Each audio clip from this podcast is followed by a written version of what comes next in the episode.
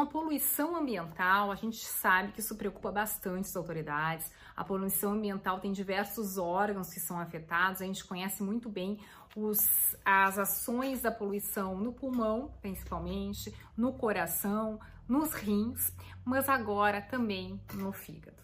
É isso mesmo. E parece ter uma correlação com o surgimento de doença hepática gordurosa.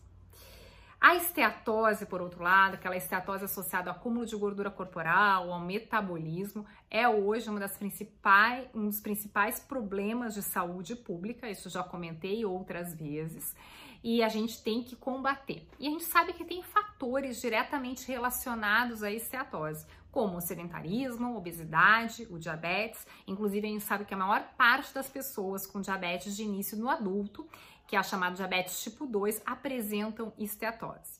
Além desses fatores já clássicos que causam gordura hepática, tem também chamados fatores modificadores da doença, ou seja, são fatores que podem acelerar o processo de doença, exacerbar e promover o, promover o surgimento da esteatose. Esses fatores incluem o álcool, o cigarro, o tabaco e agora a poluição ambiental. Nesse contexto, recentes evidências experimentais têm demonstrado uma associação direta entre a concentração de poluentes ambientais e o surgimento de esteatose. Desses poluentes se destacam as partículas suspensas de diesel, algumas partículas suspensas de metais e compostos policlorados. E se sabe que esses poluentes podem induzir um fenótipo, o surgimento de gordura hepática muito, muito semelhante à gordura hepática relacionada ao metabolismo, que é aquela gordura associada ao acúmulo de gordura corporal. É como se esses poluentes ambientais fossem promotores do surgimento de gordura hepática. Isso adiciona mais um raminho da, da fisiopatogenia, da formação da gordura hepática.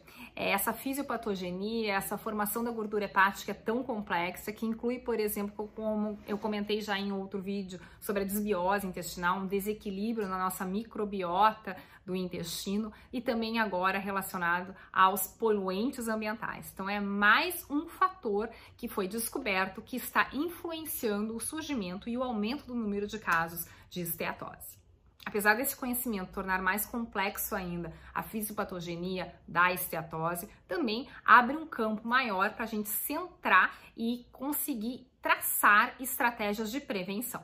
Apesar dessas evidências experimentais, os cientistas acreditam que realmente ainda precisa mais evidências, evidências mais robustas dessa associação de poluição ambiental com esteatose. Nesse sentido, um grande estudo epidemiológico foi publicado no final do ano passado, final de 2021, numa revista muito conceituada no, na área da hepatologia, que é o Journal of Hepatology, da Associação Europeia de Estudos do Fígado, onde foram estudados cerca de 90 mil chineses. Então, é um estudo chinês. Nesse estudo, foi avaliada a potencial influência da poluição ambiental na formação da esteatose. Nesse estudo, foi encontrado uma associação entre o surgimento de esteatose e a exposição a poluentes ambientais, a poluição atmosférica, principalmente em homens que fumam ou que bebem, que são obesos, que têm uma dieta rica em gorduras e que apresentam obesidade central.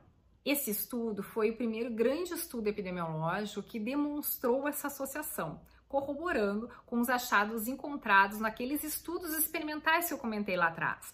Estudo experimental, só lembrando, são estudos realizados em animais. Então, essa associação já foi encontrada nos animais e agora esse estudo com mais de 90 mil pessoas encontrou novamente, o que fortifica, o que traz mais robustez a essa informação e a essa associação.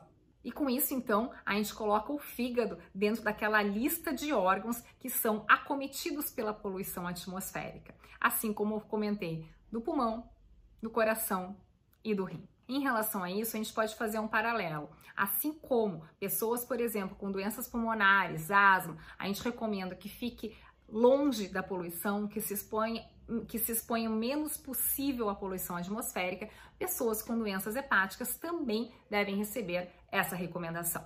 Esses resultados, então, enfatizam a necessidade de se colocar estratégias de redução da poluição atmosférica e da promoção de um estilo de vida saudável como uma das estratégias prioritárias na saúde pública.